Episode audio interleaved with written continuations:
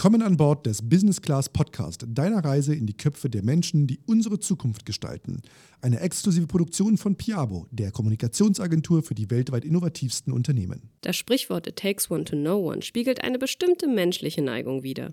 Die Bevorzugung des Vertrauten. Auch wenn das Gefühl des Altbekannten und Bewährten oft eine leichtere Navigation durch das Leben ermöglicht, birgt es Folgen, besonders wenn es eine Offenheit gegenüber Neuen und Unbekannten verhindert. Die Tendenz, bei Entscheidungen auf altbewährtes zu setzen und Neues auszuschließen, kann insbesondere in der Investitionslandschaft nachteilige Folgen haben. Eine Studie des KI-basierten Venture-Tech Morpheus belegt, dass bei Investitionsentscheidungen im Wagniskapital finanzierten Startups nicht nur das Talent des Gründerteams bewertet wird, sondern auch die Ähnlichkeit zum Investor oder Investorin selbst eine entscheidende Rolle spielt. Sich alleine auf das Bauchgefühl zu verlassen, trübt das Urteilsvermögen. Entscheidungen sind rein subjektiv und teilweise von Voreingenommenheit beeinflusst. Eva Valerie Gefrera, CEO und Gründerin von Morpheus, merkt an, Allein auf das Bauchgefühl zu hören, ist der falsche Ansatz. Wir neigen dazu, die Meinungen von Menschen, die uns nahestehen, zu überbewerten, was zu subjektiven Entscheidungen und letztendlich zu homogenen Gründergruppen und geringerer Diversität führt. Als Reaktion darauf gründete sie 2020 Morpheus in Berlin und entwickelte eine KI-Technologie, um innovative GründerInnen europaweit zu identifizieren und in diese zu investieren. Kernfrage heute, wie können Venture Capitalists ihre Entscheidungsfindung objektivieren, um über das Vertraute hinauszugehen und innovativen Startups mehr Chancen zu bieten? Herzlich willkommen, liebe Eva. Hallo lieber Thilo, schön bei dir zu sein. Unsere Kernfrage also heute ist, wie können Venture Capitalists ihre Entscheidungsfindung objektivieren, um über das Vertraute hinauszugehen und innovativen Startups mehr Chancen zu geben? Liebe Eva, damit wir dich ein bisschen besser kennenlernen, vielleicht so ein paar kurze Warm-up-Questions. An einem verregneten Sonntag lieber ein Buch lesen oder einen Film schauen? Film schauen. Wenn du Fokuszeit für dich hast, lieber Kaffee oder Tee? Kaffee, ganz klar. Als Superkraft lieber Teleportation oder fliegen können? Schwere Frage. Fliegen können, würde ich sagen. Genau, und Tilo, ich habe die Ehre, heute dir auch eine Frage stellen zu dürfen. Ähm, bist du bereit? Aber klar doch. ähm, lieber Tilo, wie siehst du denn die aktuelle Dynamik im Startup-Ökosystem und welche Trends begeistern dich am meisten? Also aktuell, wir sprechen ja hier im Januar 2024, ist, glaube ich, der Markt immer noch von sehr viel Unsicherheit geprägt. Wir haben ja 2023 erlebt, ähm, großes Auf und Ab, ähm, viele Startups, die leider auch dann verschwunden sind aufgrund der Finanzlage, viele dramatische Situationen, aber auch viele neue Themen, die ähm, das Licht der Welt erblickt haben. Und natürlich ist es toll zu sehen, dass insgesamt die Dynamik an Neugründungen und, und der, die, die Freude daran, Startups und neue Ideen aufzubauen, ungebrochen ist. Auf der anderen Seite aber natürlich auch nach wie vor Finanzierungsdilemma, vor allen Dingen, wenn es dann um die Wachstumsphasen geht. Ja, also wenn wir uns mal schauen, gibt viele so Serious, so Seed, Early Stage äh, Fonds, die sind auch in den letzten Jahren ja wie Pilze aus dem Boden gesprossen. Aber wenn man jetzt mal schaut, wie viele Fonds, die wirklich auch signifikant in Series A und insbesondere auch B und C Runden investieren, das wird dann doch schon signifikant weniger. Und ähm, da sehe ich in der Dynamik dann doch schon auch ein Thema, dass wenn da so viele neue jetzt kommen, aber dann die Anschlussfinanzierungen dann doch nicht in dem Maße gegeben sind, dass wir dort in, in vielleicht in doch ähm, Wachstumsbremsen auch, auch mhm. hineingehen. Und deswegen hoffe ich, dass sich das nach oben hin genauso gut weiterentwickelt, wie sich das in den letzten äh, Jahren nach unten hin in dem echten Startup- und Early-Stage-Bereich entwickelt hat. Inhaltlich ist natürlich äh, das große Thema äh, KI, was mich natürlich wahnsinnig begeistert, weil es ja auch unser eigenes Business bei Piabo, ähm, was Produktivitätssteigerung und, und äh, Kreativität angeht, natürlich nochmal accelerated. Und ich finde es einfach faszinierend, dass wir da auch viele so Dinge beobachten, die dann sehr deutsch sind, wo man immer erstmal drauf guckt, was dann eine KI alles heute noch nicht kann. Wenn wir aber sehen, wie schnell die Entwicklungen geht, ob das jetzt bei OpenAI ist, bei, bei Google, bei, bei vielen anderen Playern in dem Markt. Und wo es bei der früher war, so, da haben wir jedes Jahr aufs neue iPhone gewartet. Da gab es einmal im Jahr das große neue Release. Heute passiert das fünf, sechs Mal, fast jeden Monat, dass neue Features, neue Themen, neue Modelle sozusagen in den Markt kommen. Also da ist eine unglaubliche äh, Marktdynamik drin. Da bin ich einfach wahnsinnig gespannt, wie das auch denn in den einzelnen Branchen ähm, sich äh, manifestiert, welche neuen kreativen Lösungsansätze in der Kombination. Wenn heute denken wir sehr stark in Text und sagen, oh, das kann mir helfen, eine E-Mail besser zu formulieren oder vielleicht eine Überschrift besser zu finden und eine Einladung für meinen Geburtstag besser und kreativer zu texten. Wenn wir das aber in Kombination mit Robotik äh, sehen, in Kombination mit Finanzen, Finanzmodellen, wenn wir das in Kombination setzen mit, mit Grafik, Video, äh, Filmproduktion etc. Also das ist einfach wahnsinnig spannend. In Kombination auch immer mit schnelleren Prozessoren, wenn wir das dann auch noch kombinieren mit Quantum Computing etc. Und das bei 15 Jahre weiterdenken, das ist ein Wahnsinn. Ja? Und das finde ich spannend und, und und das begeistert mich und es ist einfach toll, das, das miterleben zu dürfen. Und ähm, insofern, da kommen wir eigentlich auch schon genau zu deinem Thema Bauchgefühl versus Realität. Ja? Und ähm, je neuer ein Startup auf dem Markt ist, desto größer ist das Risiko für Investoren natürlich. Und deshalb lassen sich ja VC äh, oft äh, stärker von einfach persönlichem Eindruck und zum eigentlichen jetzt Geschäftsmodellpotenzial da auch äh, manchmal leiten. Und Investoren laufen da auch auf Gefahr, ähm, eben die besten Startups wegen Vorteilen manchmal auch ähm, mhm. zu verpassen. Und insofern kannst du uns doch vielleicht einmal abholen mit äh, Morpheus. Was ist es, was ihr dort entwickelt und aufbauen wollt? Wie seid ihr auf die Idee auch ähm, äh, gekommen und welches Problem wollt ihr lösen? Genau, also du hast ja schon viel angesprochen. Ähm, Max und ich haben vor drei Jahren oder über drei Jahren mittlerweile Morpheus gestartet, genau aus dem Grund heraus, dass wir gesagt haben, die ähm, Venture-Industrie, also die Seite der Investoren, ist eigentlich extrem manuell. Entscheidungen werden immer noch basierend auf Bauchgefühl, basierend auf den Kriterien, Do I Like the Founding Teams frühphasig getroffen. Und parallel hast du das Thema, dass eben auch Prozesse, ähm, die wir heute mit Technologie und mit Daten effizienter gestalten könnten, weiterhin sehr manuell bleiben. Und das führt dazu, dass der Investor weniger Zeit für viele Themen hat. Das führt dazu, dass der Investor, sagen wir mal, nicht so optimal agieren kann, wie er agieren könnte, wenn man entlang der Investment-Wertschöpfungskette Themen automatisieren würde. Und Max und ich sind beide ja eigentlich auch Operator slash Founder. Das heißt, wir haben selbst erlebt, wie im frühphasigen Bereich, auch späterphasig im Ökosystem eben investiert wird. Und wir kennen sozusagen aus dieser eigenen Erfahrung heraus den Bias, der eben oft passiert. Ne? Und ähm, vielleicht zwei Anmerkungen zu diesem Thema Voreingenommenheit und Bias. Grundsätzlich sind all die Prozesse, die sehr manuell sind, anfällig für eine gewisse Voreingenommenheit. Ja, und das sehen wir, wenn wir im Bereich von ähm, Recruitment, ja, wenn wir Talente einstellen und das eben nur basierend auf dem Gefühl machen, was heute ja zum Glück nicht mehr ganz so sehr viel passiert, aber immer noch. Und das sehen wir eben auch basierend im, im Bereich Investieren. Und das hat zum einen etwas Rationales, ja, also mein Bauchgefühl, meine Intuition unterstützt meine Entscheidungsfindung auf eine Art und Weise, weil ich, wenn wir auf der gleichen Uni waren oder den gleichen Job hatten, weniger Unsicherheit dahingehend habe, dich einzuschätzen, weil ich das ja selbst normale erlebt habe. menschliche Reaktion. Ne? Genau, absolut normale menschliche Reaktion. Und wenn ich ähm, dich nicht kenne und deinen Hintergrund nicht kenne, ist es mehr Unsicherheit für mich. Das heißt, es ist irgendwie zu einem gewissen Grad rational, auf meine Intuition zu hören. Und ganz wichtig, meine oder unser Ansatz ist nicht, Intuition zu eliminieren.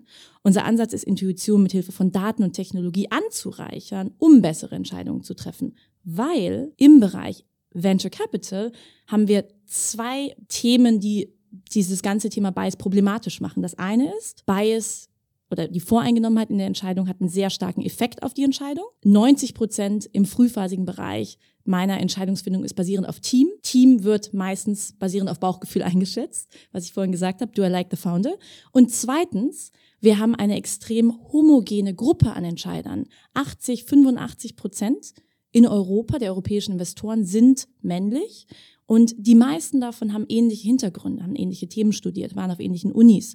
Und das führt dazu, und das sehen wir, dass wir diesen Spiegeleffekt haben. Diejenigen, die das Geld bekommen, haben ähnliche Profile, sind auch so 80, 85 Prozent männlich. Es gibt nur zwei Prozent Female-Only-Teams und diese Zahl stagniert eigentlich seit Jahren. Und das, glauben wir, ist eben ein ganz großes Problem. Und diese Vorschläge, die ihr dort quasi erarbeitet und sagt, guck mal hier, guckt euch doch mal das Startup an und das würde doch gut zu euren Kriterien passen und und und und und.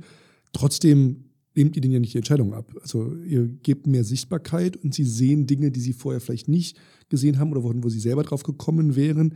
Aber das eigentliche Problem, dass sie sich vielleicht dem einen oder anderen näher fühlen, weil sie eben der gleichen Uni waren oder gemeinsame Netzwerke haben, das könnt ihr ja auch nicht lösen, weil im Endeffekt sitzen sich dann doch zwei Menschen gegenüber und müssen dann darüber entscheiden, ob sie miteinander arbeiten wollen. Mhm. Ja. Ihr könnt den Pool anreichern sozusagen. Genau, ja und nein. Ähm, also äh, grundsätzlich würde ich sagen, wir können das schon beeinflussen, aber vielleicht da nochmal einen Schritt zurück. Wir haben ja ähm, die Firma gestartet, wirklich im Kern technologisch getrieben. Also wir haben eine Technologiefirma gestartet und gesagt, wir möchten mithilfe von KI-basierten Modellen oder Mathematik, wenn du so willst, Scores entwickeln, die mir bei der Identifikation von der Nadel im Heuhaufen helfen, auf eine Art und Weise, die eben weniger voreingenommen ist. Ja? Und wir haben dann erstmal ähm, mit der Technologie unsere eigenen Investmententscheidungen getroffen als Morphos. Also wir waren wirklich datengetriebener Investor. Und wir haben jetzt, was du richtig sagst, eben vor kurzer Zeit ähm, diese Technologieplattform geöffnet und bieten sie jetzt eben auch anderen Investoren an. Um den Bias zu reduzieren, glaube ich, ist im allerersten Moment das Thema Sichtbarkeit maßgeblich, weil weil Als ich angefangen habe mit dieser Firma oder Max und ich vor drei Jahren damit gestartet haben, da haben viele Investoren immer noch gesagt, ja, ich würde gern diverser investieren, aber ich sehe nicht genug diverse oder zum Beispiel Female Founder, um jetzt ein Beispiel zu nennen, gibt auch Migrant Background und natürlich ist Diversity ein großes Thema. Gleichzeitig hast du gesehen, dass Frauen doppelt so häufig in Frauen investiert haben. Ja, das macht ja das Argument schon hinfällig in mhm. sich. Und ich glaube, wenn wir es ähm, schaffen, maximale Coverage zu haben, also extrem viele Startup-Gründungen in Europa sehen zu können und außerhalb von Europa. Und jeder Investor hat Zugriff auf diesen Datenpool, dann gibt dieses Argument, das, das besteht da nicht mehr. Ich kann da nicht mehr sagen, ich sehe nicht genug Gründerinnen oder Gründer als Beispiel, sondern ich sehe sie und dann ist die Frage, warum entscheide ich mich dagegen? In ein diverseres Team zu investieren und darauf aufbauen. Es gibt keine Ausreden mehr. Es gibt keine Ausreden mehr, richtig? Und du musst jetzt eher argumentieren, ja gut, jetzt habe ich irgendwie hier zehn, äh, um bei dem Beispiel viel mehr, es ist eins von vielen, ne, zu bleiben, Female Team, Male Team und wieso habe ich mich irgendwie dagegen entschieden, diverser, eine diversere Entscheidung zu treffen. Und was wir heute schon sehen, und das finde ich toll, ist mit den Firmen, mit denen wir arbeiten. Also zwei Themen. Erstens, wir haben alle Leute interviewt. Ich habe 150 Interviews geführt, als ich, als ich mit diesem, als wir diesen, dieses Produkt gelauncht haben. Und 99 Prozent der Fonds sagen heute immer noch, ich nutze Daten und ich nutze Technologie, wenn ich das kann. Aber 90 plus Prozent meiner Investments treffe ich aus dem Netzwerk heraus. Das ist also immer noch eine Realität, teilweise auch 100 Prozent der Entscheidungen, die zum Schluss wirklich getrieben werden. Die Kunden, mit denen wir jetzt arbeiten, sagen, ich würde gerne eine Technologieplattform nutzen, über die ich dann auch Investmententscheidungen treffe. Und das ist ja schon mal sehr großartig, diesen Mindset zu haben. Und das zweite Thema ist, dass der Großteil der Fonds, mit denen wir eben jetzt arbeiten, sagt, ich sehe Startups, die ich nicht gesehen habe vorher, die für mich relevant sind. Und damit wirken wir schon mal so ein bisschen entgegen, weil ich sehe Startups außerhalb von meinem Netzwerk, ich sehe Startups mit diverseren Hintergründen, ich sehe Startups aus anderen geografischen Regionen. Venture Capital ist nicht als Kredit zu verstehen, sondern eher als Unterstützung für die Entwicklung von Unternehmen im Early Stage. Ein Venture Capitalist investiert in ein aufstrebendes Startup und dessen Gründer, wohl wissend, dass ein Misserfolg des Unternehmens den Verlust seiner Investition bedeuten könnte. Nun ist ja im Handelsregisterauszug äh, nicht immer auch ähm, sozusagen alle Box-Ticking-Themen ähm, äh, zu sehen. Ich weiß nicht, ob der Gründer eine Behinderung hat. Ich weiß nicht, ob er solche, was ich, neurodivers ist oder der LGBT-Community angehört, etc. Ähm, ist da die KI so schlau, da auch Rückschlüsse zu ziehen, weil die mit anderen Daten angereichert werden kann und sagen kann, also gerade Diversitätsmerkmale ähm, da auch einzubeziehen. Also wie weit geht das neben den reinen sagen wir, Handelsregisterdaten, wo ich sage, oder hat Jupp Meyer hat jetzt hier sein Startup in, in Buxtehude gegründet und die machen jetzt irgendwo ein Fintech, KI, keine Ahnung. Ja, also wo, wo, also wie, wie viel mehr ähm, könnt ihr da auch durch KI dann auch liefern ja. an es Signaling? ein super wichtiges Thema. Es gibt zwei Antworten darauf. Also das eine sind Merkmale, die leicht zu identifizieren sind, zum Beispiel Geschlecht. Das können wir anhand von Namen ableiten, also datengetrieben ableiten. Das könnte man jetzt auch anhand von Bildern datengetrieben ableiten, ne? wenn man die Bilder aus was auch immer LinkedIn-Profilen zieht, mhm. ziehen würde oder sehen würde. aber Namen, weil Andrea kann Mann oder Frau sein. Richtig, Beispiel, ne? richtig. Du hast aber eine, ja, ja, ne, weiß, eine, eine, sehr hohe Trefferquote und wir machen auch immer noch manuelle Checks, bevor wir die Daten rausgeben geben. Dann gibt es wiederum Daten, die etwas schwieriger sind. Zum Beispiel, und das finde ich großartig, einige der Fonds, mit denen wir arbeiten, haben uns schon angesprochen und gesagt, können wir auch Migrant Founder suchen.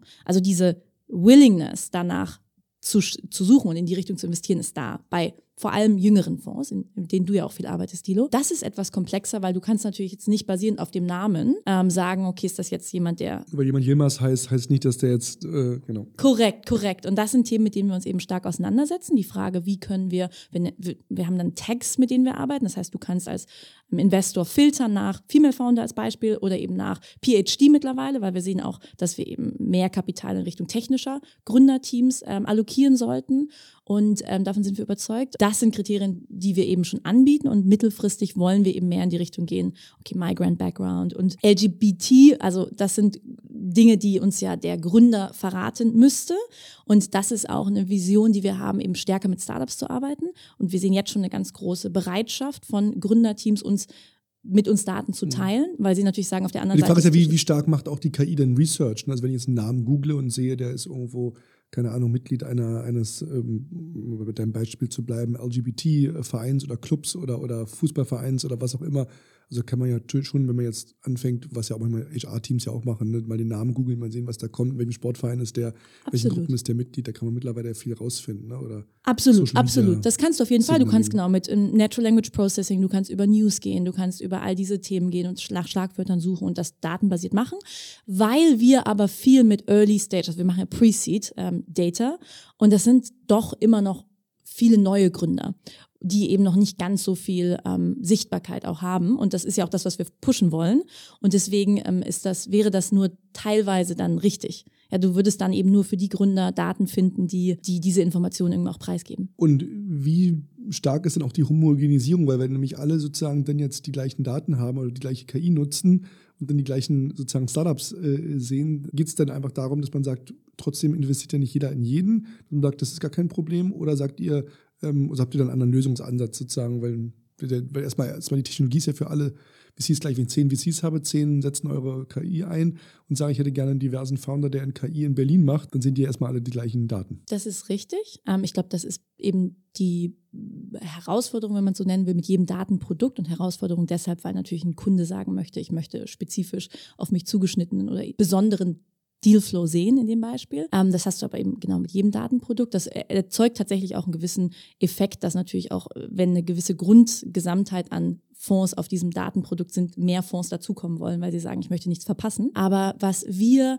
wie wir das Problem angehen und die, dieses Thema angehen, ist, wir machen es möglich für die Fonds, mit denen wir arbeiten, eigene Tags zu setzen, also eigene Suchkriterien, Suchfilter zu setzen. Du kannst zum Beispiel als Fonds sagen, ich möchte ähm, Startups äh, screenen oder sofort sehen, wenn sie bei diesen, dieser Liste von Firmen waren.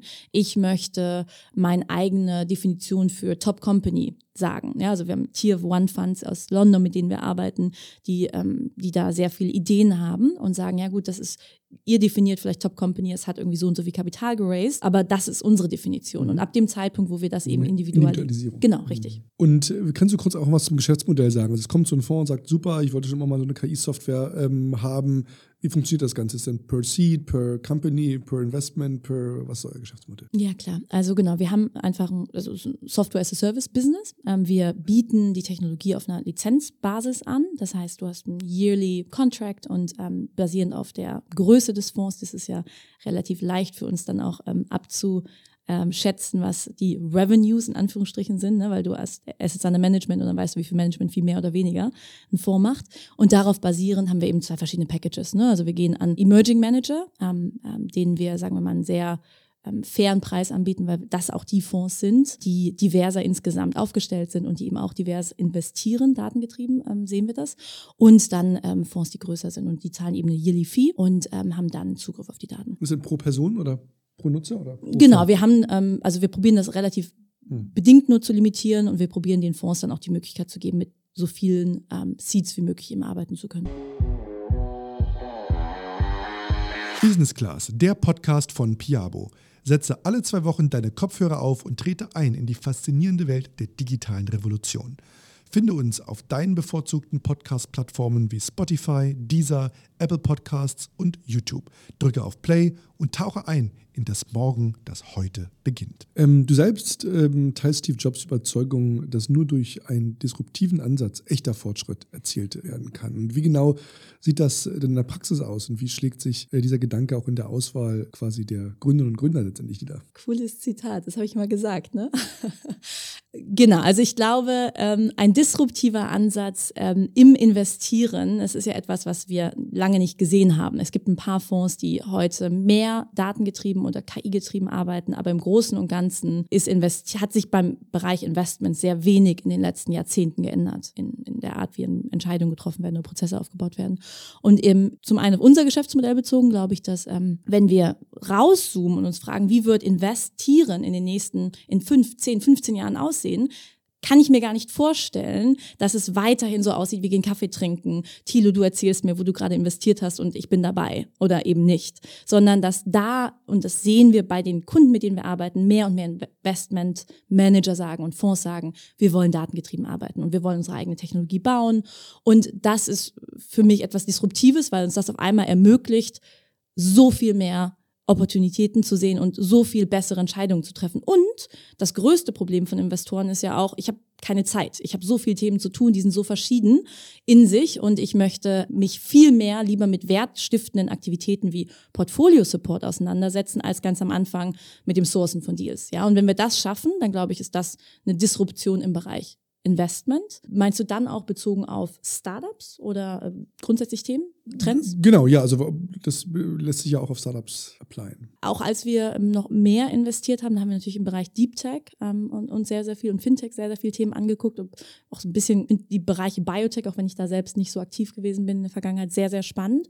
Und eben die Fragen, also es gibt also ein paar großartige Firmen, Formos, eins meiner Lieblingsbeispiele, die im Biotech-Bereich sind und die wirklich inhärent disruptiv sind. Die sagen, ich möchte ähm, Käse ohne Kuh herstellen. Ähm, das sind Themen, die ich unheimlich begeisternswert finde zum einen, weil sie echte Probleme lösen, ja, also Herstellung von Lebensmitteln oder Versorgung mit Nahrungsmitteln auf der Welt, gegeben der Situation, in der wir sind, ist ein großes Thema. Und äh, Tierwohl und so weiter, ne, das sind Themen, die mich auch persönlich sehr begeistern. Und ähm, das sind Firmen, die wir immer spannend finden und die wir uns genauer angeguckt haben damals. Wenn wir von speziellen Gründern sprechen, die vielleicht auch ähm, abseits der Norm äh, sind oder die disruptive sagen, Dinge auf die Beine stellen, die auch äh, Diversitätsmerkmale mitbringt, aus deiner Erfahrung, aus den Gesprächen, wenn per se, weil jemand eine Frau ist, weil man äh, aus der LGBT-Community kommt, weil man neurodivers ist, dass all diese Dinge oder aus einem vielleicht auch wirtschaftlich schwierigen, äh, benachteiligten Verhältnissen kommt, per se macht einen das ja noch nicht zu einem guten Gründer. Das sind Eigenschaften, Merkmale, die dazu beitragen können, weil man vielleicht sozusagen da ein bisschen mehr Resilienz mitbringt und andere Dinge. Das heißt, wenn du dir mal so die Gründerlandschaft, ähm, Gründerinnen und Gründerlandschaft anschaust, was sind denn die Dinge, die wirklich decisive Moments sozusagen sind? Und kann man das so ableiten, dass man sagt, dass dort diese Diversität, die ihr ja auch mit eurer Software sozusagen vorantreiben wollt und Bias sozusagen reduzieren wollt, was die Dinge, die wirklich dann den Unterschied äh, machen? Weil wenn ich jetzt sage, wenn es so einfach wäre und sagen, naja, so immer wenn man eine Frau im Team hat, dann läuft es da besser, immer wenn da jemand aus der LGBT-Community ist oder, oder, oder, ja, ähm, oder Migrationshintergrund. Also gibt es dort Patterns oder ist das eher etwas, was sozusagen die Mischung sozusagen äh, macht es dann im Gesamtportfolio? Also auf jeden Fall macht es die Mischung im Gesamtportfolio. Ähm, du hast aber zwei Themen ja schon angesprochen, das Thema Resilienz. Und es gibt ja einfach ähm, Daten, die uns das zeigen. Ja, jemand, der einen sehr harten äh, Background hatte, also sehr eher schwer hatte, der musste mehr kämpfen, um da hinzukommen, wo er heute ist. Und der jetzt eben eine Firma aufbaut, kann eben resilienter sein und ist im Mittel resilienter. Zählt das für jeden? Natürlich nicht. Nur weil du einen PhD hast, ähm, als Beispiel, bist du nicht der beste ähm, Gründer oder die beste Gründerin. Was wir aber sehen und wovon wir überzeugt sind, ist, dass erstens die Probleme, die wir lösen wollen auf unserer Welt und die wir haben auf unserer Welt, die betreffen ja eine diverse Gesellschaft. Und wenn diejenigen, die diese Probleme jetzt mit ihren Innovationen lösen wollen und sicherlich auch zum großen Teil werden, eine homogene Gruppe an Entscheidern ist, dann kann das nur bedingt diese Probleme für diese diverse Gesellschaft lösen. Das ist eine Überzeugung, die wir haben. Also wir glauben, dass einfach in Machtzentren, wie zum Beispiel dem Bereich Unternehmertum oder der Startup-Community, wir mehr diverse Entscheider brauchen. Und du hast viele Beispiele genannt. Zweitens sehen wir ja, dass diverse Teams, und das ist wieder und wieder bestätigt, bessere Entscheidungen treffen. Und das kennt ja jeder von uns. Wir sitzen zusammen mit irgendwie Menschen, die einen anderen Background haben als wir. Jetzt ist LGBT oder irgendwie ein PhD in Mathematik. Und ich kenne das, wenn ich mit meinen CTOs zusammengearbeitet habe, ja. Und äh, die haben einfach ganz andere Perspektiven auf die Themen. Und schon klopfen wir uns nicht gegenseitig auf die Schulter und sagen, großartig, ähm, ich sehe das genauso wie du, sondern jemand sagt, ah, das würde ich aber ein bisschen challengen und sehe ich anders. Und ich glaube, so dauert eine Entscheidungsfindung vielleicht länger, aber die Entscheidung, die zum Schluss getroffen wird, ist potenziell besser. Und das ist das, was wir sehen. Und deswegen glaube ich, diverse Teams performen im Mittel besser. Heißt das, ich investiere in kein Male-Only, Female-Only-Team? Natürlich nicht. Wenn wir nochmal schauen auf die Venture Capital-Szene, ist es ja schon so, dass sozusagen oftmals das Wort Venture hier in Europa könnte man eigentlich weglassen. Es ist oftmals Capital, weil so risikofreudig sind denn im Vergleich zu den Amerikanern ähm, die Fonds hier äh, dann doch nicht. Siehst du dort bestimmte Trends oder, oder Bewegungen, wo man sagt, man wird mutiger, man wird risikofreudiger, man geht auch mal abseits äh, der typischen Wege, nicht nur was die Personen angeht, sondern auch was die Themen angeht? Oder ist es nach wie vor sozusagen so der Herdentrieb, weil jetzt alle gerade in KI investieren, springen jetzt alle auf KI und wenn alle jetzt gerade sagen, wir müssen jetzt mehr Frauen investieren, alle machen dann jetzt mehr Frauen.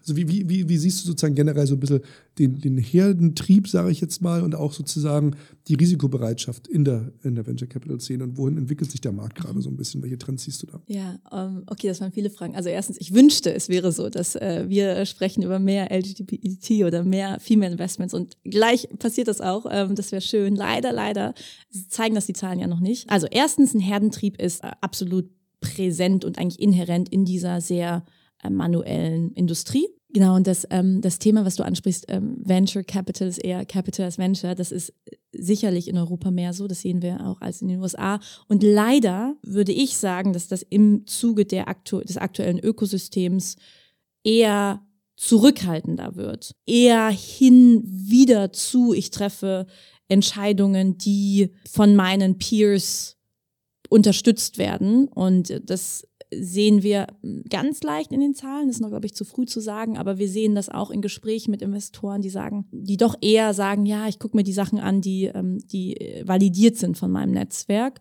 Und ich gehe doch lieber erstmal nur in Serial Founder, weil ich ne, datengetrieben da vielleicht auch ein kleineres Risiko habe am Anfang, ähm, weil die das ja schon mal gemacht haben. Es fühlt sich zumindest so an. Ich habe die Sorge, dass eher dazu führt, dass wir in Deutschland jetzt in, diesen, in dieser Zeit aktuell weniger mutig sind ähm, und ähm, gegeben des größeren, der größeren Unsicherheiten, die du am Anfang des Gesprächs angesprochen hast, ähm, eher uns etwas zurückhalten. Das ist in London weniger ausgeprägt, in, in, äh, in den USA sicherlich auch, aber das ist das Gefühl, das, das ich bekomme, wenn ich im Ökosystem mich umschaue. Wird dein Risiko belohnt? Ich würde sagen, auf jeden Fall. Und jetzt ist die Frage, definiere belohnt. Ja, also zum einen ähm, können wir da jetzt mathematisch reingehen. Das Outlier Returns Richtig. Auch, äh, liefert, wenn man mutig ist, äh, abseits des Weges ähm, zu investieren in Dinge, die vielleicht nicht der Norm entsprechen oder in Teams, die nicht der Norm entsprechen. Also auf jeden Fall, oder? Also ich meine, Venture Capital ist ja, sollte, das ist, Unternehmertum ist doch Risiko. Und wenn wir jetzt irgendwie sagen, wir sind Venture Capital Investoren und investieren in die Themen, die absolut vorhersehbar sind, wo, wo passiert denn dann Innovation? Wo passiert denn dann Invention? Sondern wir müssen doch mutig sein. Und wenn, ich finde das, ich habe mal mit einem großartigen Deep Tech Investor gesprochen, der hat zu mir gesagt, viele der Themen, die meine Portfoliofirmen ähm, bearbeiten, sind so neu. Es, das sind teilweise noch Paper, wo die Wissenschaft noch nicht ganz geprüft ist und trotzdem wird darauf basierend werden ähm, Produkte entwickelt. Wenn diese Firmen aber dann funktionieren, haben sie sofort einen gesamten Markt für sich und haben ein Problem massiv gelöst.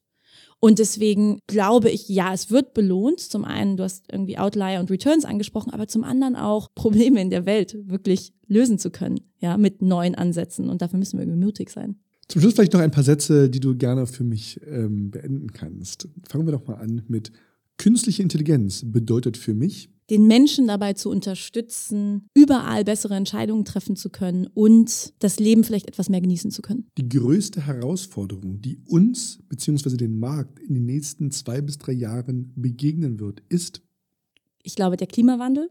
Ähm, die ganzen Konsequenzen, die davon uns heute schon betreffen, Migration, unvorher gesehene oder äh, unvorbereitete Wettersituationen und ich glaube, das ist eines der größten Themen. Und speziell betrachtet auch auf unseren Markt im Sinne von Technologie, Innovation, Digitales? Sicherlich KI, wenn das auch eine Chance und Herausforderung zugleich. Richtig, richtig. Und du hast es auch angesprochen, vorhin Quantum Computing.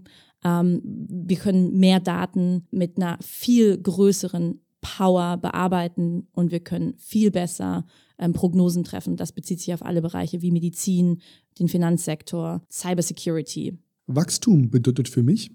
Ich glaube persönlich über sich selbst hinauswachsen, immer wissbegierig zu bleiben, neugierig zu sein und immer offen zu sein für Dinge, die wir davor noch nicht gesehen haben und uns nicht zu verschließen. Und alles andere kommt als Konsequenz davon. Die Zukunft von Morpheus. The go-to place für datengetriebenes Investing mit der Konsequenz, dass Fonds, mit denen wir arbeiten, und idealerweise sind das so gut wie alle Fonds, nie wieder sagen können, ich sehe nicht genug diverse Deals, nachhaltig vielfältigere Entscheidungen in vielfältigere Gründerteams investieren können. Liebe Eva Valerie, ich danke dir ganz, ganz herzlich, dass du heute unser Gast bei Business Class warst. Vielen Dank, Tito.